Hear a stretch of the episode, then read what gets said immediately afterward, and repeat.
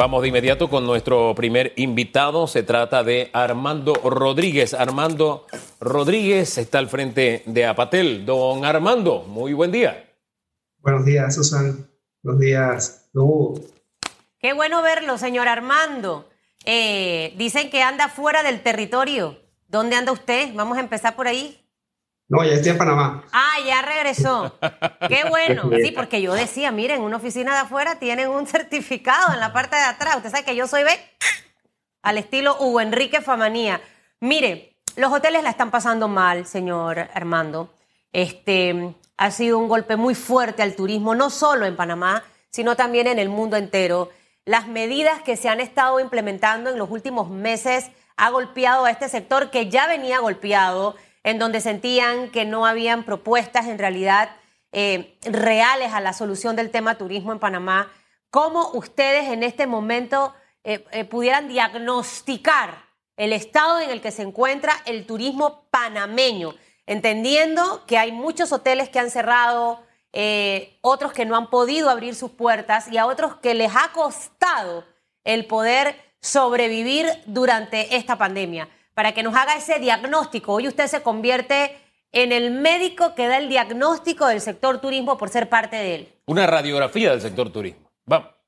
Sí, buenos días. Mira, este, según cifras de la OMT, definitivamente el turismo a nivel mundial se encuentra en, los, en números muy parecidos a los años 90, en donde las personas casi, los viajes eran, eran muy limitados y, la conectividad aérea para la movilización de las personas era, era casi que, que muy limitada. Definitivamente que en nuestro país, eh, y no solamente en nuestro país, casi a nivel mundial, está pasando momentos muy críticos. Eh, hay una inversión significativa que necesita esa afluencia, esa, esa demanda para poder mantenerse y que en este momento no, no es real, ¿no? Eh, producto de todo lo que estamos viviendo si bien es cierto, eh, yo creo que aquí juega un papel muy importante la coordinación y la comunicación existente tanto del gobierno como de la empresa privada para poder que esto pueda eh, marchar y seguir adelante. Comunicación que ha sido, digamos, de alguna manera intermitente, porque por parte de la Autoridad de Turismo nosotros gozamos de muy buena comunicación, una comunicación muy, muy fluida, pero por parte de, de MINSA a veces un poco limitada y sabemos que, que la, la, responsabilidad tan grande que tiene, pero sí creemos que, que al momento de, de, emitir decretos eh, y, y, y, leyes que, que hacen la, que, o sea, que limitan la movilización de las personas, creo que debe haber mayor eh, coordinación. ¿Les llega después a ustedes? O sea, entendiendo lo que, lo, que, lo que me dices, es que pareciera que les llega después de. Y lo digo, por ejemplo, por el último decreto con respecto al tema de cierres de playas eh, y demás en el tema de hora de, toque de queda. O sea, ustedes ven la información ya cuando es divulgada sin previamente haber sido consultada con ustedes. Así es, y, no, y, y, sabes que en realidad Panamá es un país muy chiquitito y un secreto a voz y todo el mundo sabía que algo iba a pasar. Nosotros empezamos a tocar puertas y decir, señores, queremos que nos digan cuáles son las reglas para poder nosotros tomar medidas, porque tenemos que planificar, decirle a las personas, vamos a poder abrir, vamos a, van a poder venir o no van a poder venir. Entonces nos enteramos el día de ayer que resulta ser que los hoteles sí van a poder estar abiertos cuando en realidad pensábamos que nos iban a cerrar a todos. Entonces la avalancha de cancelaciones fue tremenda. Hay ah. hoteles que ya no van a abrir hasta unos hasta mediados de enero, otros hasta febrero. Entonces, estamos hablando de, puestos de empleo que van a dejar de, funcionar, producto de que no va a haber gente para poder atender. Y un negocio que no tiene gente no, no puede estar funcionando. Aclárenos, déjenos bien claro cómo rigen estas últimas medidas para los hoteles, por favor. En el caso de los viajeros internacionales, pueden llegar al aeropuerto y con su pasaje, ellos pueden, eh, presentándolo en, los diferentes cercos y, eh, y, los, los, retenes pueden pasar y, los van a dejar pasar. Pero en el caso de los nacionales, no.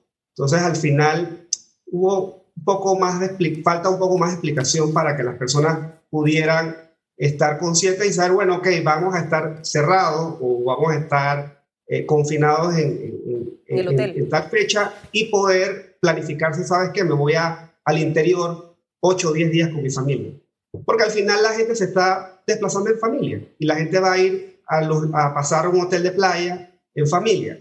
No es que van a ir a, una fiesta, van a estar, porque creo que en ese sentido eh, las personas han tomado conciencia. Oiga, usted dijo una cosa, cancelación. Cuando hubo el tema del anuncio, eh, y voy a tirar una cuña gratis, yo estuve en los hoteles de Cameron hace poco, eh, y obviamente era un hotel que estaba tratando de volver a recuperar ese auge que siempre ha tenido.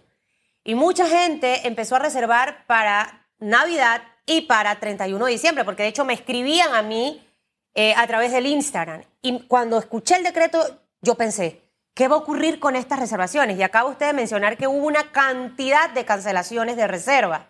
Eh, la gente puede o no puede eh, estar en un hotel de playa, pasar su Navidad y su Año Nuevo en una playa con estas reservaciones y los paquetes que ya muchos hoteles habían anunciado.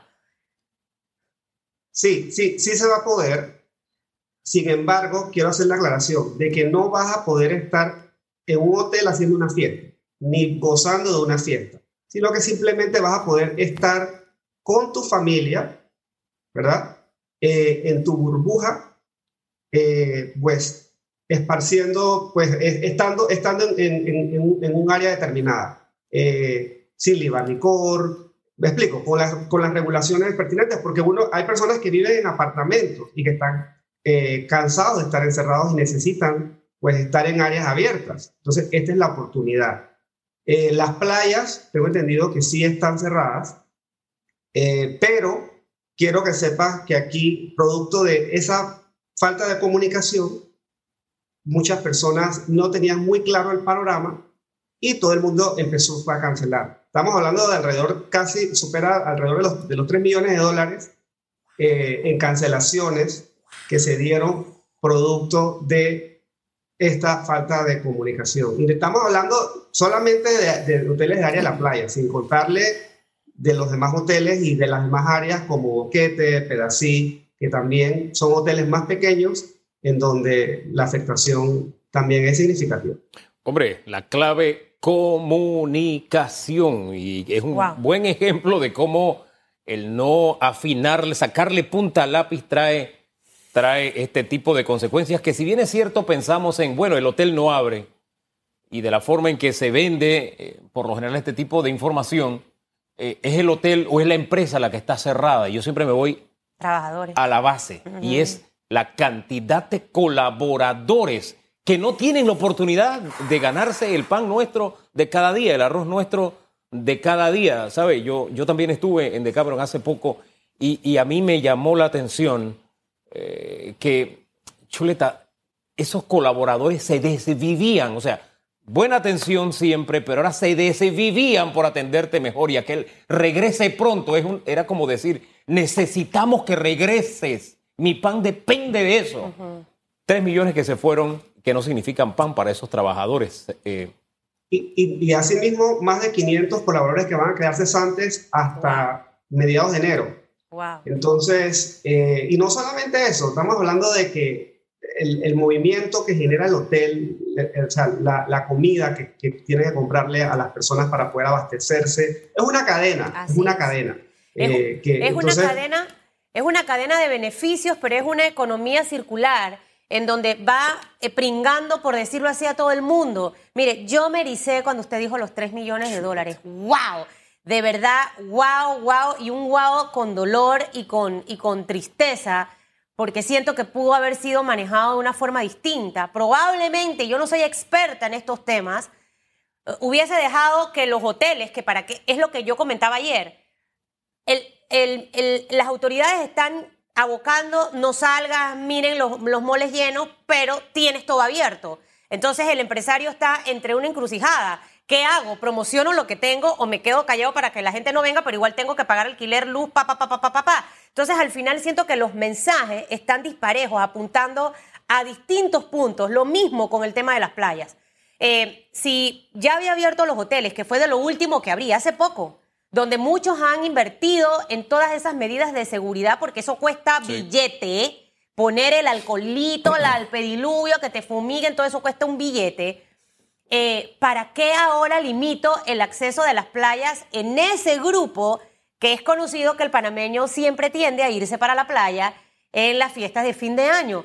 Eh, a lo mejor hubiesen dejado una una excepción que en los hoteles de playa las personas sí podían utilizar el perímetro de playa donde estaba el hotel y que se encargue el hotel de establecer los controles de bioseguridad para el uso de la playa. No sé, eh, al final yo creo que ya 10 meses y decir es que le tocó duro a este gobierno, que es la primera vez que nadie estaba preparado. Ya, ya, ahora hay que empezar a hacer. ¿Qué hacemos con este escenario de 3 millones de pérdidas, 500 trabajadores que van a quedar sin trabajar y los que van a esperanzarse con el bono? ¿Qué opciones hay? Así es. Y créame que los hoteles tienen la capacidad para, para poder controlar eso porque tienen pues sus departamentos de seguridad muy capacitados. Fíjese, eh, eh, hace un rato me dejé llevar por lo que dijo Susan porque verdad uno queda impactado cuando escuchas estas cosas.